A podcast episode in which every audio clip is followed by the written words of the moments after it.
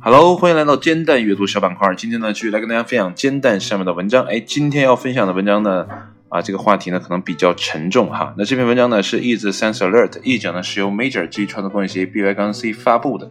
那这篇文章呢是发表于二零一八年的十一月一号的中午十一点。啊，那这篇文章为什么说它有点沉重呢？啊，看这个标题大家就知道了，叫 WHO。世界上百分之九十的儿童正呼吸着被污染的有毒空气，啊，不知道这样的一个标题对啊你来说是不是很沉重啊？然后呃，我之前有想讨论过一期这你该不该的节目呢，说你到底该不该戴口罩哈？因为我发现有很多人戴口罩就随便那么一戴哈，呃，但是后来一想，可能啊这些戴口罩的朋友呢，都是小的时候养成的习惯，比如说。呃，他小的时候我正是呃雾霾比较严重的那几年，然后他的父母出门的时候就告诉他，哎呀，谁谁谁把这个口罩戴好，然后就他就养成了耳朵上要有一个什么东西挂着，所以呢，他这个长大之后出门呢就会习惯性的戴上口罩啊，这可能是啊我的一种推测了哈，等有机会在该不该的节目中再去讨论。所以呢，就是很多的呃孩子啊，在小的时候呢都有这种戴口罩的动作。那那像我的小的时候呢，可能就没有啊，因为那个时候我觉得天还蛮蓝的。第一次见到沙尘暴的时候，还不是说雾霾的时候，我就觉得，呃，这个天怎么能这么黄啊？后来看到新闻说啊，这个叫沙尘暴，那天的印象我还是特别深刻的啊，就是那个状态。所以那也是第一次看到啊，真正的啊这个污染啊，就是。活生生的在自己的面前。当然了，近些年的沙尘暴的频率降低了，那种呃金黄色的天也少了。不过雾霾呢却在逐步的增多，而且呢这种污染的空气呢啊也是越来越啊这个范围可能越来越大哈。因为看这个标题就是百分之九十以上啊这个正在受到污染的空气的这样的一个影响。那好了，我们就闲话少说吧，啊，然后来看今天的文章是怎么说的这件事情。呃，下一代人呢正在品尝环境污染的恶果。那么，世界卫生组织 WHO 的一份新报告指出呢，全球的空气污染问题对儿童健康具有巨大的和毁灭性的影响。那么，调查结果显示呢，百分之九十三的十五岁以下儿童呢正呼吸着有毒的空气。那么大约呢，有十八亿十五岁以下儿童，六点三亿五岁以下儿童的健康和发育正处于严重的危险之中。那么世卫组织总干事啊，这应该叫 Tedros，Tedros 啊，好应该这么念吧？然后后面又不拉了一大堆很长。然后在一份声明中说呢，啊，这个污染的空气正在毒害数百万儿童，毁掉他们的人生，这是不可原谅的。每一个孩子都应该能够呼吸干净的空气，这样他们才能长大成人，并充分发挥自己的潜能。那么，世卫组织的报告发布在第一次全球空气啊这个污染与健康大会之前，那么它以毁灭性的细节描述这个细节啊啊，我这个断句有问题啊，它以毁灭性的细节描述了空气污染可能造成的后果啊，这么断句就比较通顺。那么，空气污染呢，可以发生在建筑和住宅的外部和内部，并且呢，由空气所含的微粒物质的浓度啊来定义。这个浓度呢，通常是指这个小于或等于二点五微米这样的一个大小啊来定义的，也就是 PM 二点五啊。那么，因为呢，儿童正处于关键的发育阶段。而且呢，他们比成年人的呼吸频率更高，更接近地面，所以呢，他们特别容易受到这些微小颗粒的伤害。哎，说到这里呢，就要跟大家提一个 题外话，也是我之前啊在做水暖设计的时候呢，老工程师给我讲的，说现在啊，就是他跟我讲说他不太喜欢这个啊地热采暖，但是地热采暖确实是非常啊节能，而且呢。啊，让你感受的热呢会更舒服一点哈，啊，因为它从地面往上嘛，这个热空气上升，你会感觉到啊，整个的呃人人的这个身体会比较舒服，而且呢，人一般是如果脚暖和了之后呢，就不会觉得特别冷，所以呢，地热在啊这个我们设计的时候呢，就是水呃这个进行采暖设计的时候呢，它的设计温度要比我们壁挂式的那种啊要。低一些啊，它本身的温度就会低一些，所以它的啊用水量啊，它的这个这个是就给它供暖的这个温度呢就会低一点，所以这回就是很节能的。但有一个问题就是，如果你的地面呢有灰尘，而且你家里恰巧有小朋友的时候呢，这个问题就比较麻烦了，因为呢啊大家都知道热呢会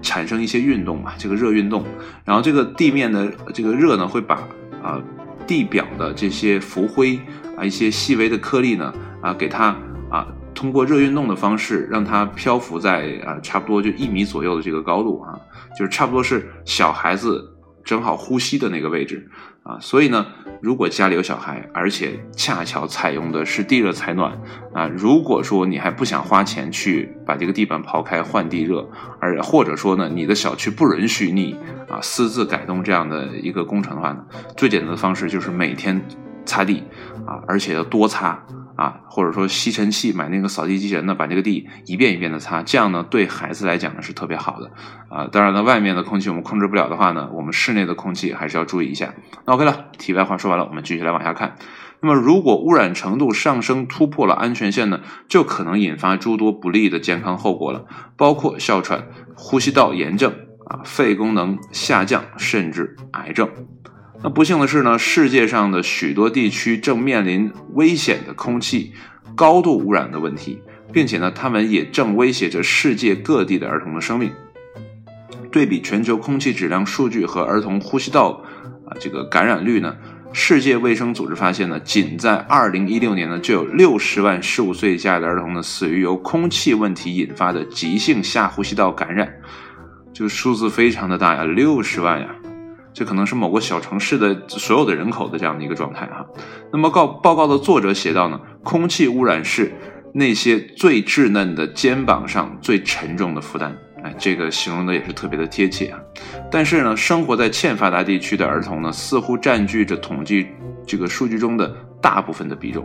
那报告发现呢，在低收入和中等收入国家中呢，百分之九十八的五岁以下儿童呢，暴露于未能满足世卫组织。标准的空气质量中，那么在高收入国家呢，五岁以下儿童中呢，有百分之五十二的呼吸着未达标的空气，那么这个数字也是非常的高哈，百分之五十二啊，过半了。那么空气污染呢，不仅会缩短孩子的生命，还会呢产生慢性的健康问题，折磨孩子的一生。那么研究发现呢，空气污染呢会影响儿童的神经发育，导致较低的考试成绩，以及呢智力和运动方面的。这个困难。那么此外呢，他还发现，在以后的生活中呢，癌症和其他慢性疾病的风险呢，如心血管疾病啊，也有所提升。那么世界卫生组织这个组织啊，公共卫生顿号，环境和社会健康决定因素司啊司长，这个名字好长呀，Maria 说呢，空气污染呢正在伤害儿童的大脑。以比我们猜想的还要多的方式影响他们的健康。虽然呢，空气污染作为重大的啊这个公共卫生危机，在近年来呢受到了越来越多的关注，但对儿童的影响呢往往被忽视。那么，世界卫生组织的报告呢填补了这一空白。儿童是社会的未来，但呢也是最脆弱的社会成员。空气的污染呢对他们的健康造成了巨大的威胁，这就要求。卫生专业人员呢，采取集中行动的啊，集中紧急的行动哈。那么该组织呢，鼓励卫生专业人士呢团结起来，把消除威胁作为呢当前首要的任务。但这并不意味着要把所有的责任呢都放到医疗界的肩上。那报告呢敦促所有国家呢通过执行减少空气污染的政策，努力达成世界卫生组织的空气这个指标。啊，空气质量的标准啊，这可能又少几个字啊，读起来就比较别扭。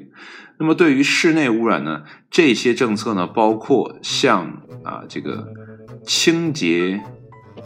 这是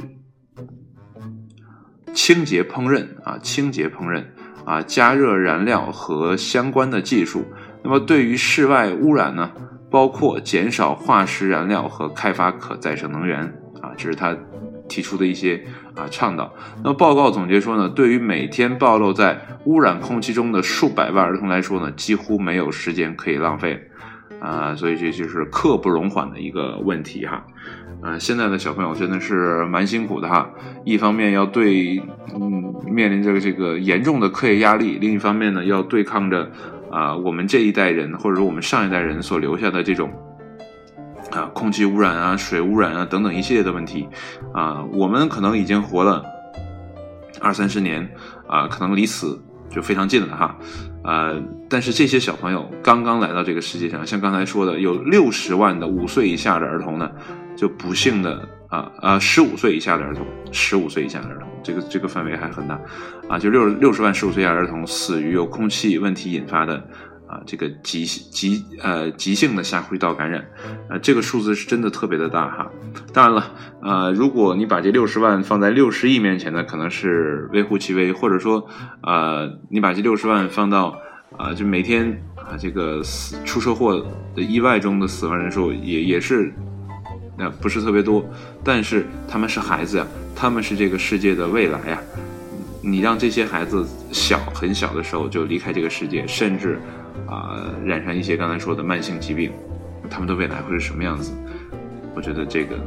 我们也应该思考一下。所以呢，每个人啊，无论说啊，我们作为一个老百姓，说我们不可能啊去控制那些大工厂啊怎么样的，但是我们要在自己的。